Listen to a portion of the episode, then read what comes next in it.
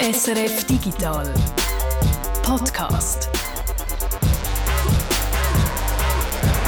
Man muss sagen, in der 24. Minute, das Eishockeyspiel ist bis jetzt noch nicht ganz so spektakulär gewesen. Jetzt aber eine sehr vielversprechende Szene. Auf der rechten Seite kommt Tanja Edra-Böck mit viel Tempo, läuft sie ins dritte über die blaue Linie, ein wunderbarer Trick auf der Höhe, Bulli-Kreis und jetzt kommt der Schuss, aber der Schuss kann nochmal abgewehrt werden vom Goalie. Hinter dem Goal jetzt äh, der Reto Wittmer am Böck. Der Reto Wittmer schaut, was die Mitspielerinnen und Mitspieler machen. Er versucht es aber mit einem Bubentrickli, gerade hinter dem Goal kommt er vor und versucht, den Böck im Goal unterzubringen, aber das funktioniert nicht. Ist ja auch nicht überraschend, weil Daten, Analysen und Fakten zeigen, ein Bubentrick funktioniert höchst selten. Und gleich liegt der Böck noch vor dem Goal. Tanja Eder kommt und drückt den über die Linie. Das ist das 1 zu 0. Und das kommt überraschend, das 1 zu 0. Bis jetzt ist das Team nicht unbedingt besser gewesen, aber jetzt also in der 25. Minute eine Überraschung 1 zu 0 für die Heimmannschaft. Was für ein wahnsinniger Match. Ja, wir sind halt auch einfach gut. Ja, das absolute Dream Team. ja, schön wäre es, wenn das natürlich auch wirklich so wäre, wenn wir könnten richtig cool Eishockey spielen. Ich bin ja nicht so der Mannschaftssportler grundsätzlich, wobei in der Primarschule, da haben wir mal eine Phase gehabt mit Unihockey und das habe ich also sehr spannend gefunden und habe es auch gerne gespielt. Und Volleyball ist auch mal noch so eine Phase gewesen, da bin ich eigentlich auch noch recht gut gewesen, aber zum Beispiel die Fußballspielerei in der Schule, boah, einfach Mhm. nur schlimm. Ja, geht mir ähnlich. Bei mir ist eigentlich alles, was mit Ball zu tun hat, ein, ein schwieriges Thema. Und wenn der Ball zum Beispiel flach ist und auf dem Eis rumflitzt, dann- das macht es wirklich nicht unbedingt besser für mich. Aber genau über den Flachball reden wir heute. Wir müssen zum Glück nicht spielen, aber wir reden darüber über Eishockey. Wir schauen uns an, wie wichtig Daten dort sind. Fürs Training, fürs Spiel natürlich, aber auch fürs Business von einem Club, zum Beispiel die Kommunikation mit den Fans, fürs Verkaufen von Tickets und auch von Bier in der Arena. Wer wir sind, haben wir gerade gehört vom SRF Sportreporter und Eishockey-Expert ähm, Reto Wittmer. Mit IE. Das ist wirklich so. Also ich meine jetzt nicht mich. Äh, der Reto hat vor ein paar Jahren angefangen bei SRF und dort mal habe ich öppen mal intern Mails bekommen, wo es dann drin geheißen hat, hey, kannst du mir morgen im Radio etwas sagen zu einem Fußballmatch vom Abend vorher und äh, das habe ich dann immer kurz so ein bisschen Panik bekommen. Ja, das E, das geht halt schnell mal vergessen und schon landet das Mail bei dir, beim Widmer ohne IE. der mit IE, also der Eishockey-Experte, von ihm hören wir dann noch mehr. Mich, mich schreibt man übrigens weder mit I noch mit IE, sondern mit J. Ich bin die Topscorerin Eder, Tanja Eder. Und der, wo der Topscorerin mit einem Bubentrickli die perfekte Vorlage für ein Goal gegeben hat, entgegen allen Statistiken und Daten, ja, Reto Wittmer ohne IE. Und da ist der Digital Podcast. Schön bist auch du mit dabei und hörst zu. Es ist Freitag, der 23. Februar. Um das geht es heute. Datenanalyse im Eishockey. Der Fußball ist da schon ein paar Jahre weiter, also ein bisschen voraus. Jetzt gibt es aber auch immer mehr im Eishockey, vor allem in der ersten Liga, in der National League. Der SC Bern zum Beispiel ist da mit dabei und da hockt der Trainer während dem Spiel auf der Bank mit einem Tablet in der Hand und sieht von jedem Spieler in Echtzeit den Puls. Da hat mir der Reto Wittmer, der mit IE, äh, erzählt. Aber auch die Spieler selber, also jetzt nicht die vom SC Bern, sind immer mehr schon fast datensüchtig. Das sind so spezielle Bilder. Da sieht man in der NHL, also in der besten Liga der Welt, in Nordamerika, sieht man Spieler, die kommen nach dem Einsatz raus auf das Bänkchen, sie schnaufen, vielleicht einen Puls von irgendwie 180. Das Erste, was sie machen, ist zu einem iPad greifen und den Spielzug anschauen, entweder von sich oder der vom Gegner, wie sie auf den müssen reagieren Und das ist natürlich, ja, also das sind Bilder, die unglaublich sind, aber dort hier kommt die Technik halt auch immer mehr rein. Die NHL, die lassen wir jetzt mal ein bisschen aussen vor. Wir bleiben in der Schweiz, bei der höchsten Liga. Wie gesagt, das ist dort die National League. Mit dabei sind dort 14 Mannschaften. Die arbeiten eben auch mit Daten. Die einen ein bisschen mehr, die anderen ein bisschen weniger. Was braucht es dann technisch, damit das überhaupt möglich ist, also zum die Spiele zu tracken und die Daten überhaupt erheben? Ein lokales GPS-System. Jetzt Isokay ist äh, Indoor und da geht das normale GPS nicht. Das kommt nicht bis in die Halle. Darum braucht es da ein LPS, Local Positioning System.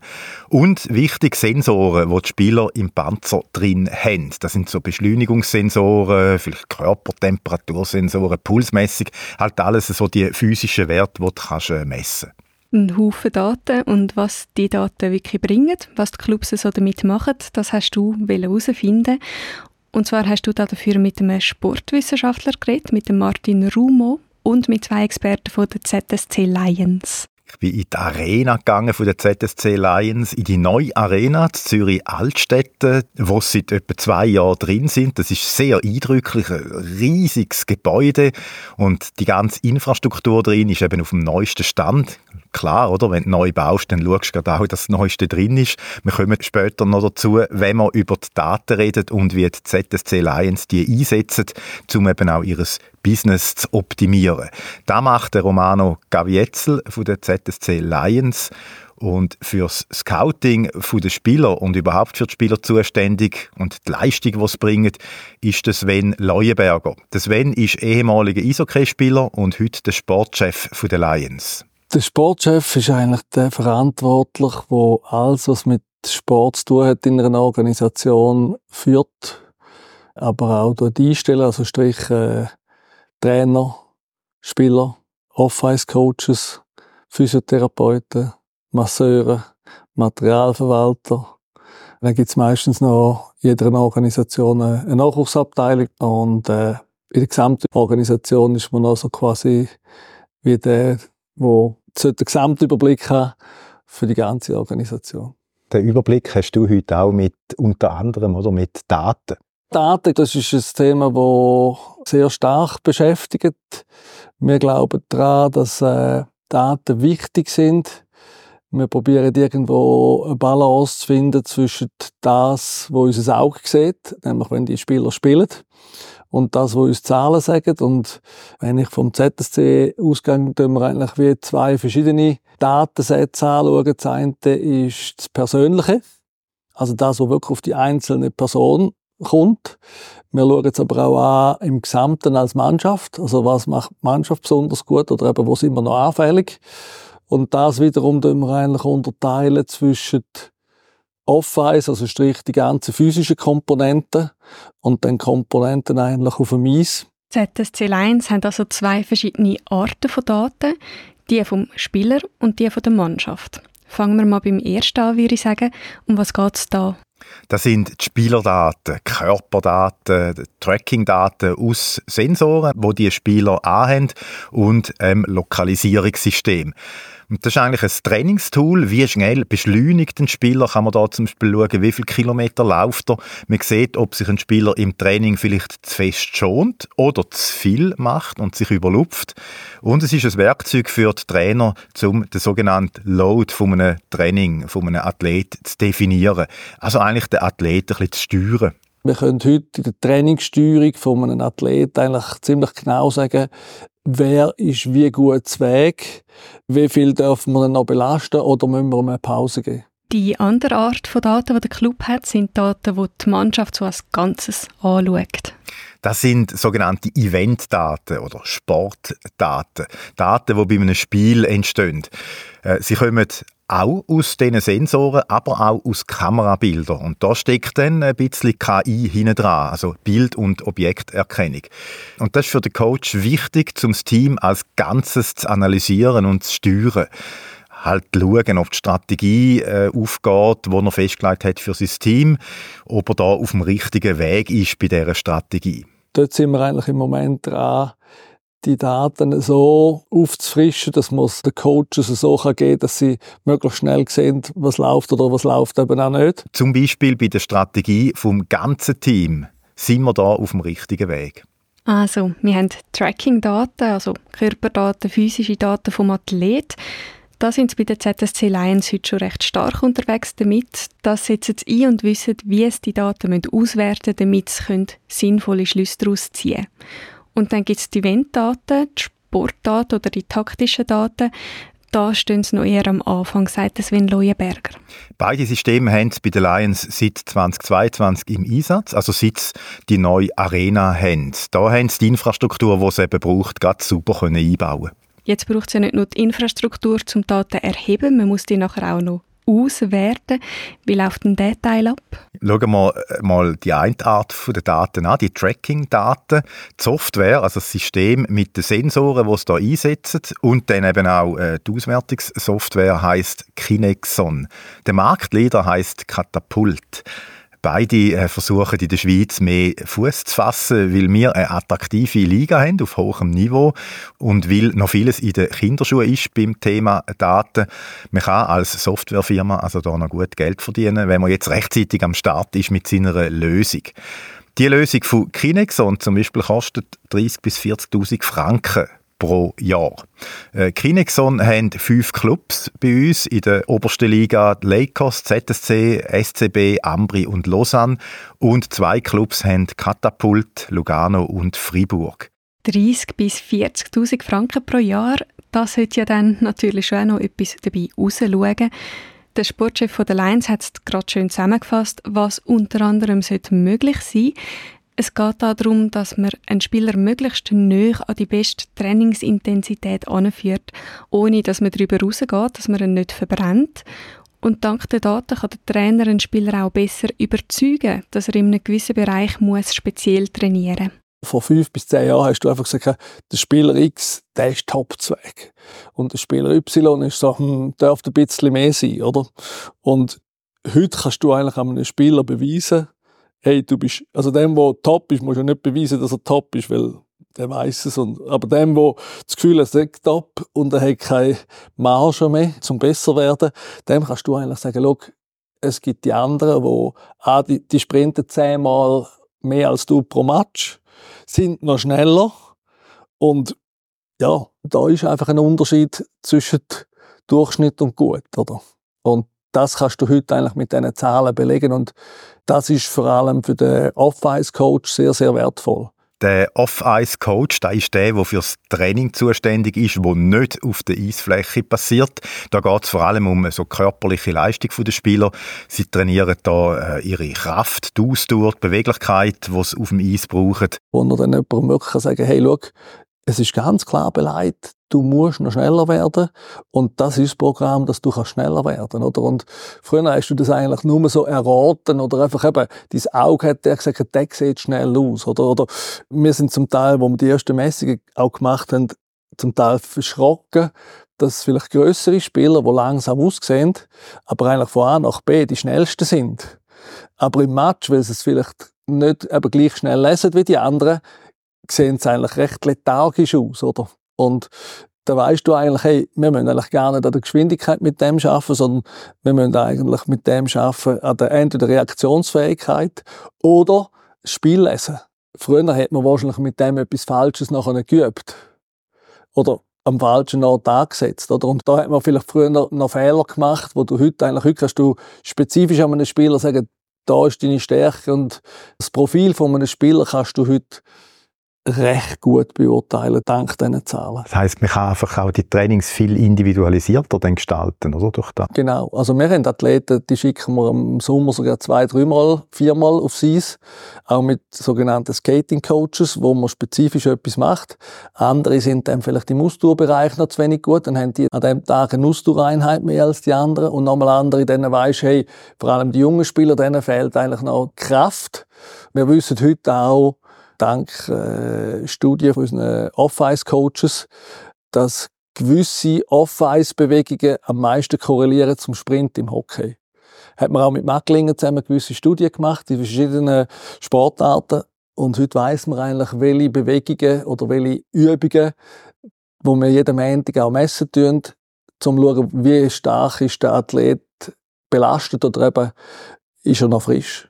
Wie finden das die Athleten so? Das ist ja eigentlich dann positiv für alle, oder? Also sie werden alle besser oder spezieller gefördert? Ja, oder? wir haben jetzt eben gerade im Einzug vom Datenschutzgesetz eigentlich auch ein bisschen Respekt gehabt. Aber die Spieler sind eigentlich froh, dass man die Daten hat, weil sie sehen ganz klar, dass man einfach individualisieren kann. Es ist so eine Win-Win-Situation, die es eher selten gibt im Sport, sage ich jetzt mal. Perfekt zugeschnittene Trainingseinheiten für jeden Spieler. Das hat dazu geführt, dass die Schweiz heute auf Weltniveau spielt, sagt der ZSC-Sportchef Sven Leuenberger. Das sind unsere Schweizer Spieler nicht mehr hinten drin, sondern die können auf wirklich Top-Top-Level mit diesen Spielern mitheben. Also ein, ein guter Schweizer Athlet hat auch kein Problem, rein von den physischen Werten her zum Beispiel in einer NHL spielen. Wir sind auf dem Niveau von der NHL, also vom besten Eishockey der Welt. Das tönt gut. Äh, Daten die sind beim Eishockey Club also sicher nicht mehr wegzudenken, wenn es eben um Daten geht, die es für jeden Spieler haben aber sie sind auch nicht in jeder Situation eine Wunderwaffe. In der Trainingssituation haben wir Korrelationen, also zum Beispiel äh, mehr Liegestütze machen, mehr Kraft in den Arm und da kann man messen und sieht dann eine Entwicklung und der Trainer kann Massnahmen daraus ableiten aus so einer Statistik. In der Situation jetzt von einem Spiel, da sieht man weniger automatisch aus den reinen Zahlen, ob ein Spieler gut ist in einem Spiel oder noch Potenzial nach oben hat. Ein schönes Beispiel finde ich ist der Sprint auf dem Eis. Den kann man ganz einfach messen mit den Beschleunigungssensoren. Aber wenn einer viel Sprints hat, heißt das nicht, dass er sehr gut gespielt hat, weil er kann ja Fehler machen und dann muss er mit einem Sprint einen Fehler gut machen. Also es kann ein positiver Sprint sein im Sinne von, ja nein, abgehängt oder oh oh, ich habe einen Seich gemacht, jetzt muss ich einem hinten ansäckeln und habe eigentlich die gleiche Geschwindigkeit hergebracht. Einmal für etwas Gutes zu machen und einmal eigentlich zu einem Fehler, den ich gemacht habe, wieder auszubügeln, oder? Wir sind da jetzt also in der Spielsituation. Das heißt, wir kommen zu den anderen Sorten Daten, zu den Event-Daten und den taktischen Daten. Um an diese Daten heranzukommen, hat sich die Liga für ein Schweizer Produkt entschieden, das so Event-Daten sammelt und auswertet. 49 Ing. Also alle Clubs aus der National League haben die Software und zahlen dafür. Wie stark und überhaupt, wie es denn die Daten einsetzen und auswertet, ist dann aber unterschiedlich. Die Daten kommen bei 49ing nicht aus einem LPS, einem lokalen GPS und aus Sensoren, die die Spieler haben, sondern aus Kameras auf dem Eisfeld ja, es ist eigentlich so der Feed oder mehrere Feeds aus verschiedenen Kameras vom Fernsehen und künstliche Intelligenz tut dann die Aufnahmen analysieren, äh, so Objekterkennung machen. Man könnte auch sagen, es ist eine Art Live-Ticker von einem Match, wo man auch Statistiken daraus berechnen kann. Der Sven Leuenberger hat das 49ing auf seinem Computer gestartet. Da findest du drauf, also es hat das Symbol, das eine ist die Kamera, da kannst du eigentlich, wenn ich da drauf drücke, dann sehe ich zum Beispiel das ganze Spiel, kann ich schauen von Schweiz gegen Tschechien von gestern Abend. Das sind also, einzelne Spiele, he? ja. Genau, da siehst okay. du Schweiz-Tschechien, hat 3, 3 zu 5 verloren Jawohl. und dann kann ich eigentlich da das Video schauen. Wie ich es auch im Fernsehen gesehen Genau, also wenn ja. ich Rewind oder wie heißt Replay drücke, ja. dann ist das eigentlich nichts anderes als da. Da kannst du auch vorspulen, retorspulen, nicht wahnsinnig interessant. Was jetzt interessant wird, sind die zwei Pfeile. Da habe ich Situationen, wenn ich zum Beispiel würde sagen, ich will alle Überzahl- und Unterzahlspiele sehen, dann kann ich das machen. Ein grosser Vorteil ist, der Trainer muss das nicht mehr selber schneiden. Und das läuft automatisch. Also nach dem Match kann jeder Spieler sein Handy führen oder sein iPad oder sein Computer und kann sagen, ich will meine Einsätze sehen. Und dann kommt seine 20 Einsätze, kann er anhand von dem äh, Icon da kann er das eigentlich selber schauen. Er kann auch, wenn er jetzt zum Beispiel Powerplay oder Boxplay, also Unterzahl oder Überzahl spielt, kann er das von der ganzen Mannschaft dort schauen. Da kannst du eigentlich so, oder alle Schüsse, ein Goal, ich kann zum Beispiel alle Schüsse, die auf ihn sind, schauen. Und das eigentlich mit wenigen Knopfdrücken und das macht die künstliche Intelligenz zusammen mit jemandem, wo das tut, sogenannt während einem Spiel. Es geht also noch nicht ganz ohne Menschen. Wieso braucht es denn das noch? Ja, vor allem die Identifikation von jedem einzelnen Spieler ist nicht 100% zuverlässig. Es passiert über die Kamerabilder und dem Namen auf der Liebli von jedem Spieler. Und wenn jetzt aber zum Beispiel ein Spieler das Liebli so ein bisschen zu weit in der Hose drin hat, dann kann es schon Probleme geben. Also das ist noch recht äh, schwierig zu machen. Da ist dann das andere System genauer, also da mit den Sensoren, wo jeder Spieler im Panzer drin hat. Da ist jeder Spieler permanent identifiziert, weil die Sensoren so eine ID mitfunken zu jedem Spieler. Aber könnte man dann nicht einfach beide Daten kombinieren? Dann wäre es doch dann zuverlässig. Also Kinexon, wo ZSC Lions braucht und das 49ing. Das wäre sicher das Optimum, aber das geht heute nicht. Oder so weit ist man noch nicht. Oder ja, anders gesagt, es gibt halt auch da schon wieder so ein bisschen die äh, kleinen Gärtchen oder Datensilo. Bei 49ing gibt es bei diesen Daten also während dem Spiel immer so eine kurze Verzögerung, bis es da sind, weil es eben noch der Mensch braucht, der da eventuell noch etwas korrigieren oder bestätigen Aber es ist schon sozusagen Echtzeit. Also die Daten können es auch schon während dem Spiel brauchen. Trainer können dort zum Beispiel sagen, oh, wir haben während dem zweiten Drittel Mühe gehabt, in Drittel vom Gegner reinzukommen. Dann kann er eigentlich schon im Drittel hergehen und sagen, hey, zeig mir schnell Computer, alle Eintritte Zonen hin und dann sieht ah, ist ja klar, das ist der Fehler gewesen. Und dann kann er eigentlich dementsprechend live reagieren. Und später dann das Spiel analysieren. Das ist nachher das Summary, wo sehr interessant ist. Also, über alles hätte die Schweiz eigentlich gegen Tschechien sollen mit 53,5 Prozent gewinnen. Jetzt kann man noch schauen, wenn es nur 5 gegen 5, also Powerplay und Boxplay rausnimmt. Also, die Schweiz ist eigentlich im 5 gegen 5 klar besser gewesen. Also das heißt, Tschechien ist in der Überzahl sicher besser. Und dann siehst du da eigentlich, erstes Drittel hätte die Schweizer 0,44 Goal schiessen. Die Tschechen nur 0,17 und dann die Schweizer 0,77, die Tschechen 1. Und dann siehst du eigentlich, wie sich die zusammenstellt. Das Spiel hätte eigentlich sollen, wenn die Runde ist, 2 zu 2 ausgehen. Also, der Schweizer Coach kann heute eigentlich sagen, wir haben unglücklich verloren. Oder? Und dann kommt jemand, der zum Beispiel sagt, äh, ja, aber die haben ja schlecht ausgesehen gegen die. Nein, also, mein Auge hat mir das gesagt und die künstliche Intelligenz sagt das zum Beispiel auch, oder? Dass die Schweiz unglücklich verloren hat und dass die andere Mannschaft mit Glück gewonnen hat. Wobei, da finde ich noch etwas Spannendes, äh, wenn man es so streng anschaut. In der Definition von Sport gibt es den Begriff Glück oder Zufall so explizit eigentlich gar nicht. Weil alles sollte mit Können äh, gewonnen werden. Das sagt Martin Rumo. Er ist Informatiker, Neurobiolog. Er hat 15 Jahre geschafft als Sporttechnolog zu Macklingen bei der Hochschule für Sport und hat sich so mit Entscheidungsprozess im Sport beschäftigt und Leistungsoptimierung. Und dabei hat er auch immer wieder zu tun mit den Clubs, wenn er ihnen zeigt, wie es mit ihren Daten umgehen müssen.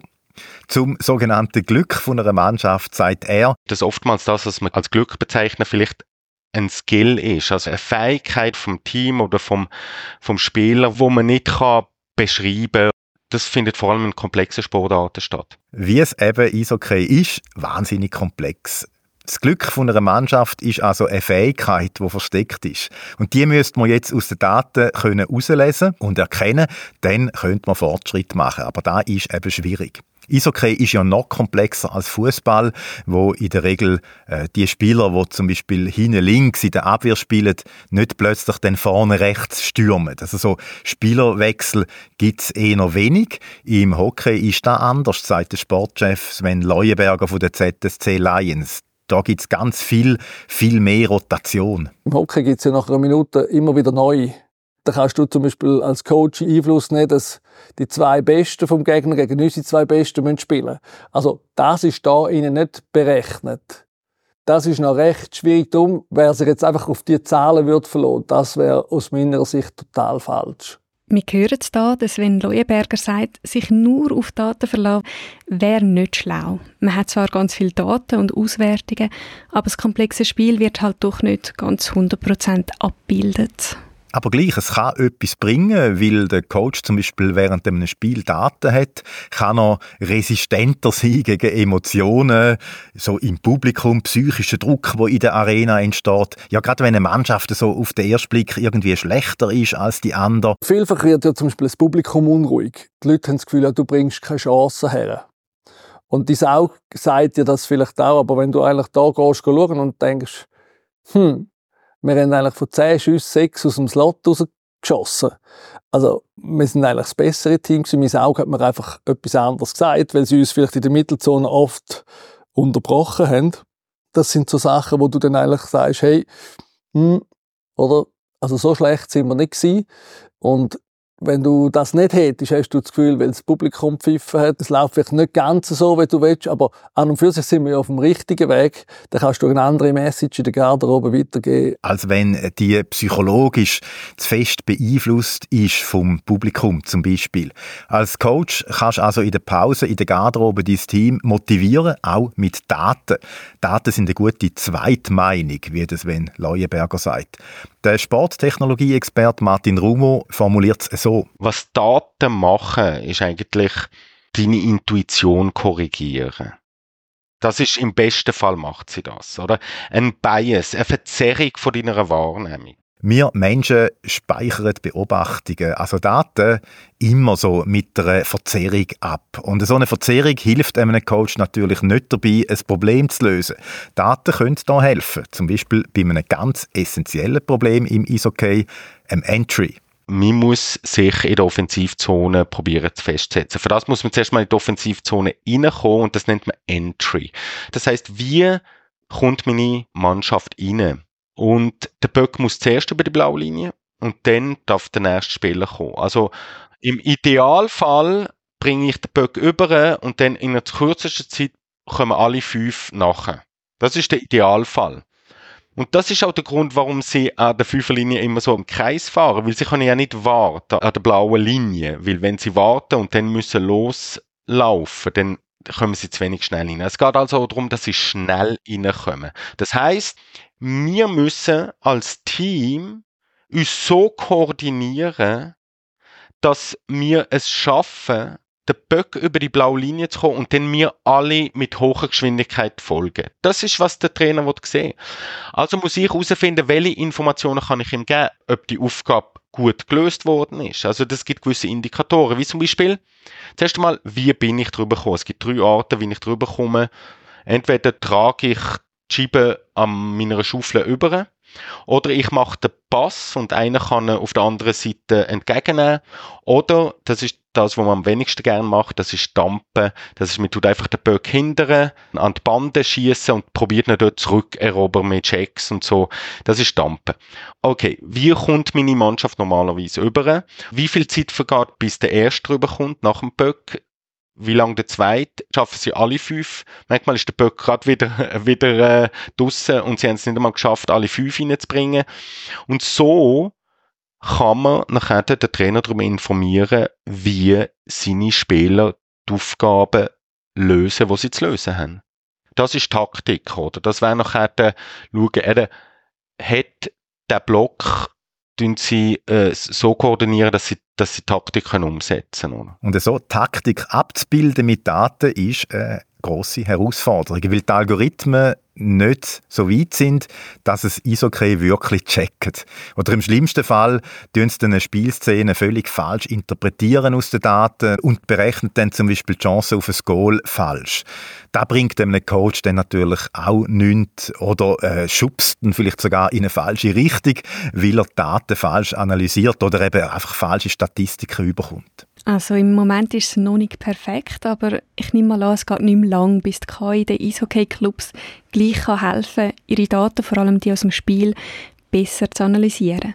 Der Martin Rumo meint, äh, ja, die Large Language Models, also so ein Chat-GPT für einen Club, haben ganz klar eine Zukunft die Large Language Model werden sicher helfen für die Adoption von Daten im Sport. Der Trainer ist halt kein Analyst, du würde eigentlich so wenig Zeit wie möglich vom Kompi verbrauchen, ganz ehrlich gesagt. Also das heißt dort, wenn ich ihnen entgegenkomme mit einem Chatbot, aber, aber die Daten selber sollen dann kuratiert sein. Das gleich. Also ich muss dahinter äh, anständige Daten haben, die super strukturiert sind und das Large Language Model kann allenfalls auf das zugreifen. Das nennt man Augmented Generation. Das heißt, jetzt zum Beispiel bei ChatGPT sind mega viel unstrukturierte Daten im Sinne von Texten und die Semantik tut sich das Large Language Model selber zusammenschustern, wenn man so will. Aber es gibt auch Large Language Model, die einfach nur übersetzen. Und zwar von einer Frage zu einer Datenbankabfrage. Fertig. Also das heißt, de facto, es gibt schon solche Firmen, die das machen. Du stellst die Frage in deiner Sprache und was du dafür bekommst, ist irgendwie eine kleine Auswertung. Dann kann der Trainer irgendwie nach dem Spiel eine Frage stellen, die zehn schnellsten Entries oder so. Ja, genau, genau. Das wäre eigentlich das Ideal-Ding. Er sagt, hey, ich möchte wissen, welche sind die zehn schnellsten Entries, von welchen Blöcken sie sind gemacht worden und wer hat die Scheibe reingebracht dabei. Das wäre eher so eine Frage, die er würde stellen. Er hat ein mentales Modell im Kopf, wie er hat spielen Er will wissen, wer hat sein Modell umgesetzt auf dem Spielfeld, wer ist hinderlich gewesen diesmal. Und da ohne, dass er eine Weiterbildung machen muss zum Datenanalyst. Und dann müsste er eben. Der Sven Leuenberger von der ZSC Lions sagt, die Datenmenge sei ziemlich groß schon heute. Allein die Eventdaten von 49ing äh, generieren. Etwa 150 Indikatoren und du musst eigentlich die abbrechen auf vielleicht eine Handvoll. Aber welche sind es? Und sind die über eine längere Zeit, trifft es zu? Wird durch die künstliche Intelligenz eventuell Sachen herausgefunden, die wir eigentlich jetzt jahrelang getüftelt haben? Das kann auch sein, dass einfach mit mehr Datensätzen einfach gewisse Zahlen einfach wie klar werden. Du musst dich so daran herentasten, Try and Error. Das beschreibt ziemlich gut die Situation, wenn man jetzt von Daten redet, die man brauchen will, um Entscheidungen zu treffen für die Strategie eines Teams. So eine Software wie zum Beispiel das Kinexon, also die, wo mit Sensoren äh, die physischen Daten von jedem Athlet trackt, äh, da musst du am Anfang wie so ein bisschen eine Eichung machen bei dieser Software. Also die Wert, zum Beispiel ein Fitnesswert oder auch ein Grenzwert, wo dort so ab Werk von dieser Softwarefirma her drin sind, die müssen nicht für alle Isochrem-Mannschaften stimmen. Wo wir das Tool installiert haben zum Beispiel, oder? Und haben einen, äh, einen Wert bekommen von dieser Firma, die gesagt hat, so und so ist es. Und dann haben wir gesagt, ja gut, wir gehen mal mit dem Wert, oder? Und dann ist der neue Coach gekommen und er gesagt, er kennt die Werte nicht, er darf jetzt einfach mal so trainieren, wie er trainiert. Und dann kommt der, der Konditrainer mit so Augen und sagt, äh, hey, wenn die weiter trainieren, so, dann verblasst es. Und denke du jetzt einfach mal offen bleiben. Jetzt schauen wir mal, ist Vorbereitung. Und heute können wir auf einem Level trainieren, wenn der Trainer das nicht wirklich dramatisch gelupft hätte, wo wir wahrscheinlich uns nie getraut hätten, in dem Maß zu schlüpfen. Wir hätten uns wahrscheinlich daran hergetastet, oder? Und das hätte uns wahrscheinlich ein Jahr oder zwei fast gekostet, oder? Also wenn man dort dem Wert zu fest vertraut hat, oder? Wo vorgegeben war. Genau. Ja. Da ist dann die Erfahrung vom Trainer, vom Coach doch noch wichtiger gewesen als die reinen Daten auch noch ein Problem sei, da hat mir der Sporttechnikwissenschaftler Martin Rumo gesagt, dass bei den Lösungen, die es im Markt gibt, zum Datensammeln von Athleten und im Spiel, die Datenmodelle manchmal nicht optimal auf den Club abgestimmt sind. Also, dass die Firma einem Club eigentlich ihr eigenes Datenmodell aufschnarrt, also überstülpen will. Und da brauche ich einen Ansatz, der datenzentriert sei. Das bedeutet für einen Club, dass er zuerst einmal über seine Daten nachdenken muss was haben wir, was brauchen wir für Daten und nicht umgekehrt, dass also eine Software oder eine App definiert, welche Daten ein Club hat und zu brauchen hat. Was für Entscheidungen müsst ihr nehmen und welche Informationen helfen euch und dann finden wir einen Weg, die Informationen zu generieren, äh, zu messen, zu berechnen und so weiter. Aber die Leute denken meistens, hey, ich habe jetzt die App, was kann ich echt damit machen, oder? Ich sage der Sportorganisation amix, lönt euch von diesen App-Entwicklern nicht eure Datenmodelle aufschnurren, oder? Sondern ihr versteht den Sport, ihr müsst eure eigenen Datenmodelle haben und ihr müsst nachher schauen, dass sie ihre Informationen in eure Plattform hineinschreiben. Und damit bleiben die her eigentlich vor eurem Ding. Dann entstehen noch nicht, oder? Die Daten sind alle verloren, wenn so eine App mal auf dem Friedhof landet, oder? Da ist ein Rat, den die ZSC Lions gehört haben. Daten sind bei Ihnen also bei ihnen selber. Und zwar nicht nur die von den Athleten und dem Spiel, alle anderen Daten auch. Weil in einem Hockeyclub hat natürlich nicht nur der Coach ein Tablet und der Sportchef ein Notebook. Ein Eishockey-Club wie die Lions ist eine Firma. Und da hat es viele Leute, die auch mit Daten arbeiten. Also Personaldaten, Lohnabrechnungen, Kundendaten. Und bei einem Sportclub natürlich besonders wichtig, Daten von den Fans und Ticketverkäufe. Die ZSC Lions haben ja seit zwei Jahren ein neues Die Hai. Das ist eine riesige Arena. Da hat es zwei Eisfelder drin übrigens, Gastronomie, Bars, Läden und Büro. Da haben sie die Gelegenheit gerade gepackt und sich auch im Geschäftsbereich digitalisiert und halt wie es schafft. Zuständig dafür ist der Romano Gavietzel. Er ist technischer Direktor oder englisch abgekürzt CTO und Finanzchef, äh, CFO. Angefangen habe im 2019 und bin eigentlich für die digitale und organisatorische Transformation da gekommen. Also ZSC war im 2019 ein gut organisierter Sportverein gewesen, mit externer Buchhaltung und das hat relativ gut funktioniert. Und im 2019 haben sie gemerkt, okay, wir ziehen die Arena ein. Es wäre vielleicht gut, wenn wir uns auch noch ein bisschen organisatorisch weiterentwickeln. Und in meiner Vergangenheit habe ich Ticket Corner aufgebaut. Also ich habe wirklich ähm, von Grund auf zehn Jahre aufbauen. Nachher, nach bin ich in einem japanischen Unternehmen tätig und dann wieder zurück zu Corner für den Verkauf und die Organisation. Und die letzten so etwa vier Jahre hat er eben den Z, wie man den ZSC Lions kurz und bündig sagt, transformiert, was die Organisation angeht. Er hat äh, Modern Workplace etabliert mit SharePoint, also Sachen, wo ihr alle wahrscheinlich auch kennt, Teams, Office 365. Äh, vorher haben sie einfach einen Server gehabt, alles ist dort draufgelaufen, lokal. Heute haben sie eben alles in der Cloud. Äh, der Romano hat auch ein CRM eingeführt, also eine Datenbank für die Kunden, die Fans, äh, die Sponsoren. Halt die ganzen Kundenbeziehungen sind jetzt digital. Der Romano hat lange bei Ticket Corner geschafft. Tickets, das ist natürlich ein Vorteil für einen Eishockey-Club, der ja von den Ticketverkäufen lebt. Und die ganzen Ticketverkäufe sind verknüpft mit dem CRM und eben ganz wichtig, die Daten haben sie heute selber und können, wenn es nötig ist, schnell darauf zurückgreifen. Das war vorher nicht so. Gewesen. Wenn man wissen wie viele Leute von der Saisonkartenbesitzer sind nicht in der Arena waren, No-Show-Raten ist immer so ein Thema, dann haben wir Ticketing-Partner fragen und hat dann vielleicht einmal Informationen bekommen, vielleicht eben auch nicht, weil Ticketing-Partner, Merchandising-Partner haben alles Gefühl, das sind ihre Kunden und da geben wir die Daten nicht gerne raus. Und dann haben wir im ersten Schritt die überzeugt, hey, Moment, das sind unsere Kunden und ihr habt die Daten nur, weil es unsere Kunden sind, also gehören zu uns, ihr müsst die uns geben.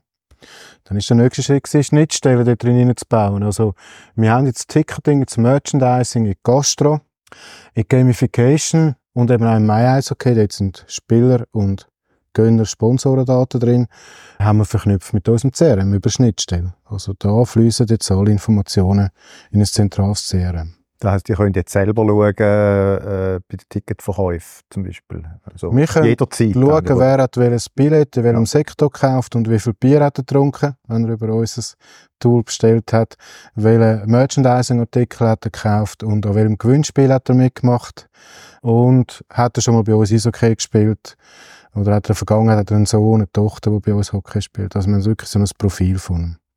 Was wir auch gemacht haben, ist die ganze Arena-Vernetzung. Das ist mehr im organisatorischen Teil. Dort geht es dann so um Gebäudeautomationsdaten. Auch die haben wir bei uns in der Cloud.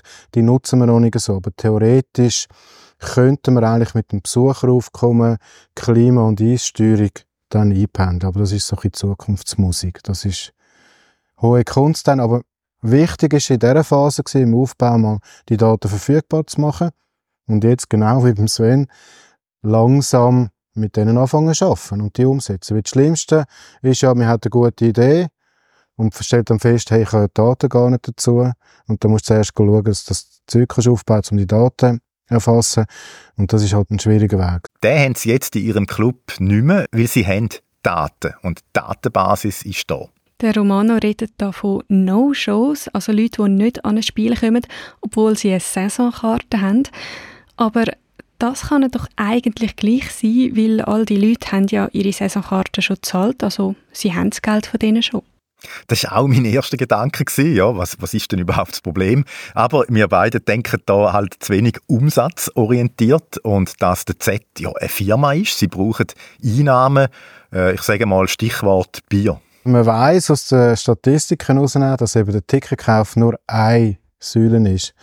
Und das macht nur etwa die Hälfte aus vom Umsatz, den man mit einem Kunden machen kann. Die andere Hälfte kommt aus der Konsumation. Und das heisst, jemand, der ein Billett kauft, aber nicht in die Arena kommt, der konsumiert dann nicht. Wir haben dann einen leeren Platz, haben dann auch keine Konsumationseinnahmen. Das ist auch wichtig für uns. Also, Von dort her, Billett verkaufen ist nur die eine Geschichte. Die andere Geschichte ist eben dann auch noch wirklich die Wertschöpfung, die man hat über Konsumation. Wo mindestens genauso wertvoll ist wie das Billett verkaufen. Und darum ist eben die No-Show-Rate wichtig, vor allem im Eishockey, wo man 26 Heimspiele hat. Ist das natürlich ein grösserer Hebel, den kannst du bedienen, um dort noch optimieren. Oder? Und auch die Stimmung ist natürlich auch besser, wenn mehr Leute sind, Logisch, oder? was auch also, positiv ist für... Natürlich ja. werden wir, ich, ich, ich komme eben so aus der Buchhaltungsseite, ich denke immer so über Zahlen, aber rein von der Emotion her und so ist es natürlich viel besser, wenn du das Vollstadion hast von der Stimmung. Auch die Fans sind näher dran, du kannst mehr mit den Fans auch interagieren über den Würfel und so. Das ist natürlich ganz etwas anderes. Neben dem, dass es eben auch finanziell noch interessant ist. Der Würfel, das ist, glaube ich, mein Lieblingsding im Eishockey-Stadion. Das ist der riesige Bildschirm, der in der Mitte der Arena von der Decke abhängt. Dort läuft dann zum Beispiel auch mit Slow-Motion-Wiederholung vom Goal, den ich garantiert wieder verpasst habe.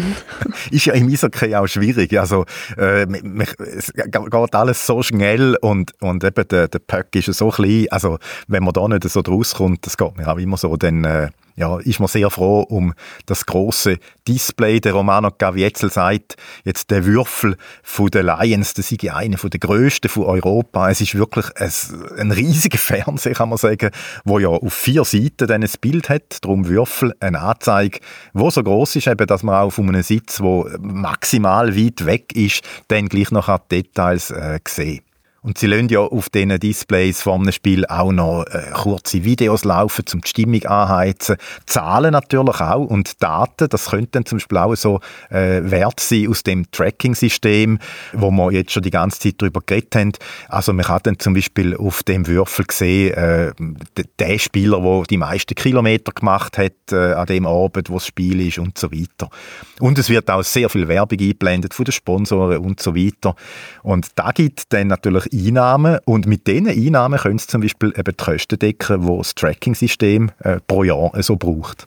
Hm, das ist spannend. Also das heißt, sie finanzieren die Software und Sensoren und so weiter, die die Daten erheben von den Spielern mit den Daten, die es dann auf dem Würfel wiederum einblendet.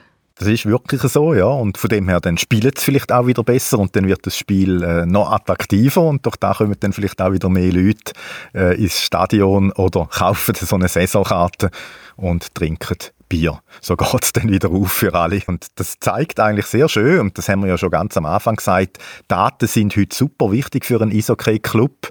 Und jetzt nochmal zu den Daten, die es haben, zu den Saisonkarten, wo wir jetzt auch schon viel darüber geredet haben. Äh, weil es heute eben jeder Fan kennt, der eine Karte hat und Sie sehen dann, wenn einer plötzlich nur noch, sage ich mal, zu jedem dritten Spiel kommt äh, in die Arena, dann können Sie dem Fan so gezielt eine Mitteilung schicken und ihm sagen, dass es dann im Fall möglich wäre, dass er seine Karte einer Kollegin äh, weitergibt für ein Spiel wenn er selber eben das Spiel nicht schauen kann. Und das können Sie machen, das geht digital. Er kann dann einfach für ein Spiel, wo er nicht geht, einen QR-Code erzeugen, wo er dann äh, einem Kollegen oder der Kollegin schickt. Und mit dem QR-Code kann die Person dann bei der Arena rein und an dem Platz sein, wo halt eben äh, die Person wäre, wo die Saisonkarte hat. Ja, und hoffentlich tut er dann ganz viel äh, konsumieren. Dann gibt es eben auch doch wieder ein bisschen Umsatz für den Club. Das Getränk kann er übrigens direkt in der App bestellen von der ZSC Lions. Das ist eine der Funktionen, die sie eingebaut haben, um die Fans so ein in die App reinzulocken, ja, um an ihre Daten heranzukommen. Fastlane am Sitzplatz bestellen, dann noch den Fastlane abholen, Barcode zeigen, Essen mitnehmen oder Trinken mitnehmen. Das ist äh, Convenience. Wir haben aber auch so äh, Premium-Content drin, also so Filmli, Behind the Scenes. Spieler, die irgendwelche Spiele gegeneinander machen oder irgendwie, äh, wo du mal einen Tag begleitest. So Geschichten sind dort im Premium drin. Also du musst dich anmelden, damit du kannst schauen kannst. Also einen Teil geben wir frei und einen anderen Teil musst du dich anmelden. Also so bringst du eben dann Kunden in deine Fan-Applikation. Wir haben jetzt dort 14'000 Daten 12.000er Stadion, 14.000 Daten von Fans haben wir jetzt dort schon drin.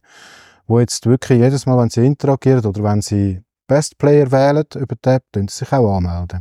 Also so hast du das Interesse geweckt, dass sie sich überhaupt in dieser Fan-App anmelden, dass die überhaupt Bewilligung geben, dass du mit ihren Daten anfangen darfst. Und nachher geht es natürlich darum, dass sie nicht irgendwie voll bombardierst mit irgendwelchem Scheiß, sondern dass du wirklich gezielt fördernd informierst. Dein persönliches 360-Grad-Fan-Erlebnis in deiner ZSC Lions App. So oder so ähnlich würden wir zwei reden, wenn wir richtig hundertprozentige Marketing-Leute wären. 360 Grad Marketing-Leute, ja. Kundenbindung ist ein, bisschen ein stieres Wort. Aber das ist eben viel wert, auch bei einem Eishockey-Club einem Kunden oder einem Fan möglichst genau da geben, wo er oder sie will. Und die digitale Transformation beim Z macht da jetzt möglich. Gibt es eigentlich überhaupt noch irgendetwas, das nicht digital ist? Ja, nicht viel. also irgendwie äh, der Masseur in der Garderobe oder so ist nicht digital. Oder dann auch die Eismaschine, die in der Pause von einem Spiel das Eis abfräset, also die Fläche super glatt macht. Also ich nehme mal an, dass die nicht irgendwie digital noch gesteuert ist oder über das äh, Positionierungssystem irgendwie da ihre Bahnen fährt. Man sagt dem Gefährt übrigens Zamboni, weil da der führende Hersteller ist von diesen äh, Eisfräsen. Also wenn der Zamboni kommt, ist auch nicht der Fahrer gemeint, sondern das Gerät. Das ist in dem Fall so ein bisschen wie wenn man sagt, ich tue Kerchern. Ja, genau. Und die Masseuse habe ich ja schon angetönt, wo vielleicht in der Garderobe ist, die ist nicht digital. Und äh, hast du zum Beispiel gewusst, dass sie in der Garderobe ein Eisbecken haben? Also das ist auch nicht digital. So ein bisschen wie in einer Sauna, um äh, die Muskeln zu entspannen. Mm, das wäre das gar nicht für mich. Also Eis gehört für mich in den Drink, nicht ich ins Eis rein. Gut, aber ich glaube, wir sind jetzt einmal an einem guten Punkt angekommen mit dieser Digitalisierung, mit diesen Daten beim Eishockey. Ich würde sagen, wir ziehen mal ein Fazit. Daten sind im Eishockey wichtig und sie werden sicher noch wichtiger. Das ist mal mein kurzes Fazit. Und für das lange Fazit haben wir den Reto Wittmer. Wittmer. also der mit IE, unserem Eishockey-Spezialist und Sportredakteur von SRF. Ich habe mit ihm geredet, auch darüber, wie die Daten seine Arbeit verändert haben und wie er das Thema selber so einschätzt. Er hat als erstes gesagt, dass da mit den Daten gar nicht so neu äh, sei. Da hat es schon äh, früher noch gegeben, nur halt nicht so automatisiert und natürlich auch nicht in dieser Menge. Aber schon 2009, wo er angefangen hat, Eishockey-Spiel zu kommentieren, haben sie eine Schussstatistik gehabt. Man muss sich das so vorstellen, dass sie am Anfang einfach noch Leute auf der Tribüne gehockt und haben für einen Schuss ein Strichchen gemacht oder irgendwie haben für einen Schuss irgendwo auf einem Computer einen drückt für einen Schuss und der Schuss ist im Eishockey halt einfach gewesen, wenn ein Böck auf das gegnerische Goal ist gekommen. So es hat die Daten schon gegeben, aber die sind natürlich bei weitem nie der gewesen, wo das sie heute ähm, sind. Und heute können wir eben viel mehr aussagen aus diesen Daten, auch wenn, wie wir ja vorhin schon gesagt haben, das nicht ganz so einfach ist, also aus dieser Datenmenge heraus die richtigen Schlüsse äh, zu ziehen. Wo das ein Schuss hergeht, ob das einfach ein, ein Schuss war aus dem eigenen Drittel, wo der Goalie abwehrt, oder ob das ein guter Schuss war, was eine riesen Parade vom Goalie hat gebraucht. Ja, das kann man eben heute auswerten. Was für eine Qualität ist das vom Schuss zum Beispiel? Brauchst du so die Tracking-Daten auch jetzt bei deiner Arbeit, wenn du irgendwo am Spiel am Kommentieren bist, dann hat sich das vielleicht auch verändert in den letzten Jahren. Also jetzt zum Beispiel am Spengler Cup letztes Jahr ist es so gewesen, dass man auf all die Daten hat, äh, können zugreifen Also da hat man gesehen zum Beispiel, nach 16 Minuten ist der Enzo Gori vom HC Davos schon anderthalb Kilometer gelaufen, jetzt als Beispiel. Und das, das hat man dann brauchen. Oder der schnellste unterwegs ist der Andres Ambil vom HC Davos gewesen, am Spengler Cup. Und das hat man nachher alles können brauchen. Ich finde, man muss das ein bisschen abschätzen als Journalist oder als Radioreporter, wenn bringt man eine Statistik? Das ist allgemein so. Und ich finde, sie muss einen Mehrwert bringen, die Statistik. Und das zum Beispiel, wenn man das Gefühl hat, ähm, bei dem Goal, das jetzt einer geschossen hat, ist der unglaublich schnell unterwegs gewesen, dann kann man nachschauen, ist jetzt das wirklich so gewesen? Also ist jetzt er der schnellste am heutigen Abend in diesem ganzen Spiel? Und ich finde, wenn das der Fall ist, dann soll man das so sagen. Oder wenn einer irgendwie einen Kilometer mehr läuft als alle anderen, dann finde ich eben auch, kann man das brauchen. Und wie auch beim Coach, wo wir vorher gehört haben, wo in der Pause in der Garderobe sich nicht von der Stimmung äh, im Publikum verleiten lässt, kann der Reto Daten brauchen, um sich eine Zweitmeinung einzuholen. Du bist nicht irgendwie auf dem Holzweg gewesen, dass du die ganze Zeit hast gesagt, sag jetzt mal, ZSC Lions sind besser als Lugano, aber am Schluss hat Lugano gewonnen. Also es zeigt dir nachher schon ein bisschen etwas auf. Ähm, es unterstreicht halt vielleicht auch deine Meinung oder vielleicht musst du nach einem Match mal sagen, oh, hm, vielleicht bin ich auf dem Holzweg gewesen, vielleicht äh, habe ich mich einfach getauscht, vielleicht haben sie viel mehr Goalschuss gehabt, aber die Qualität von diesen Goalschuss ist gar nicht gut gewesen. Also es hilft eigentlich auch der eigenen Qualitätskontrolle, könnte man sagen. ja, durchaus, durchaus, absolut, ja. Was der Reto auch bestätigt, ist die Aussage vom Sportchef der ZSC Lions, Sven Leuenberger. Der Sven Leuenberger hat dem Reto ja gesagt, also mir, dass es im Training nicht mehr ohne Daten geht, wenn man für jeden Athlet individuell das Maximum rausholen Vor allem bei der Kondition. Ich glaube, dort kommt man nicht mehr um die Daten um. Also da habe ich schon das Gefühl, ohne die Daten geht es wie nicht. Oder es braucht einfach viel, viel mehr, man muss viel mehr Zeit investieren. Und wenn man einfach schwarz auf weiß sieht, oh, da hat einer konditionell wirklich ähm, schon noch viel, viel Luft gegen oben, was in National League natürlich nicht der Fall ist. Aber wenn man das würde sehen, dann kann man sofort eingreifen. Oder? Und darum sage ich, es ist schon schon mega wichtig geworden, die, die ganzen Daten. Aber nachher auf dem Eis selber bin ich eben der Meinung, nein, da tun die Daten schon viel weniger zur Sache. Ich, also ist meine persönliche Meinung. Ja. Weil da einfach noch ganz andere Faktoren mitspielen. Da kann einer konditionell kann der auf einem absolut hohen Niveau sein. Das kann der Beste von der Mannschaft sein, aber vielleicht hat er am Morgen vor einem Match, ich sage jetzt mal, ähm, daheim mit, mit der Partnerin ein riesen Zeug gehabt, ein riesen, riesen Krach oder was auch immer. Und dann geht er am Abend ein Match. Er ist konditionell zwar der Beste und die Daten zeigen das alles, aber er hat den Kopf nicht dort, wo er ihn eigentlich müsste haben er müsste den Kopf ja beim Spiel haben. Vielleicht hat er ihn an einem anderen Ort oder er, er beschäftigt sich vielleicht irgendwie mit einem Wechsel zu einem anderen Team und hat den Kopf einfach nicht beim Match selber. Also ich finde, man muss einfach auch immer schauen, wie sieht es aus mit Emotionen in diesem Moment. Also es gibt, gibt ja Spieler, die vielleicht ähm, körperlich, physisch nicht ganz so stark sind wie andere, aber sie können sich über die Emotionen so dermaßen irgendwie in ein Spiel hineinkämpfen und sie können so einen grossen Einfluss haben, dass das Körperliche vielleicht für, für 60 Minuten im Eishockey ein bisschen weggeschoben werden kann. Und darum finde ich, es muss immer ein richtiger Mix sein zwischen den physischen Daten, aber halt irgendwo auch zwischen den psychischen Aspekten. Also man muss immer wieder schauen, wo steht der Spieler. Hat er vielleicht irgendwie, ist er in einem Hoch, hat er immer in den letzten Spiel Goal geschossen, hat er ein super Spiel gezeigt. Und das finde ich, finde ich einfach sehr, sehr wichtig, dass man die Daten auch immer koppelt mit den emotionalen Daten, die man eben nicht auswerten kann es gibt einfach zum Glück, und das finde ich eben auch das Wunderschöne im Sport, dass halt die Emotionen so extrem wichtig sind, dass der Kopf manchmal darüber entscheidet, ob jetzt die Beine noch mögen. Das ist das ist wie, wie das Lustige im Sport und dass man einfach irgendwie kann über seine Grenzen ausgehen im Sport und, und da können Daten noch so viele Fakten liefern, wenn der Kopf noch mehr will, dann ist eben auch sehr, sehr viel möglich. Es ist viel mehr möglich, als man vielleicht denkt. Ein schönes Schlusswort. Und das passt auch für uns. Wenn wir den Podcast machen, stoßen wir auch immer mal wieder an Grenzen. Aber dann kommt der Kopf und sagt, hey, mach, los, du kannst es. Und dann kommt es so raus wie heute. Einfach eine runde Sache. Hoffe ich wenigstens. Also, dass ihr da auch findet. Gebt uns Feedback. Die E-Mail-Adresse ist digital.srf.ch oder im Discord sind wir natürlich auch zu haben für Lob finden wir immer gut. Aber natürlich, ihr dürft auch immer sagen, wenn ihr etwas nicht gut findet oder noch Fragen offen sind, wenn wir halt quasi zu wenig Leistung gebracht haben und der Puck irgendwo neben dem Goal durch ist.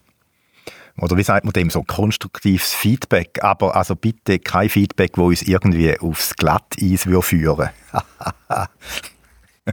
Du gehst jetzt dann äh, ein paar Tage weg, gell, Tanja? Und zwar auf Nordkorea.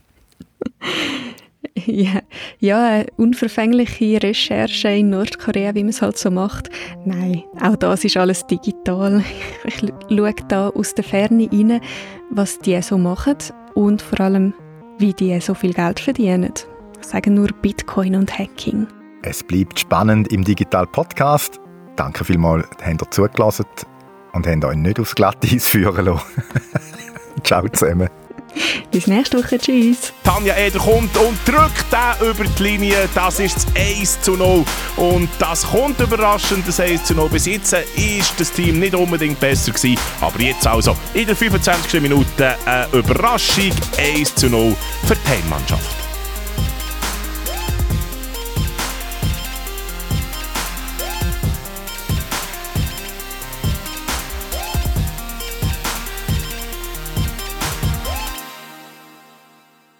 Gibt es eigentlich ein Mädchen-Trickli? Hm. Bei mir ist okay.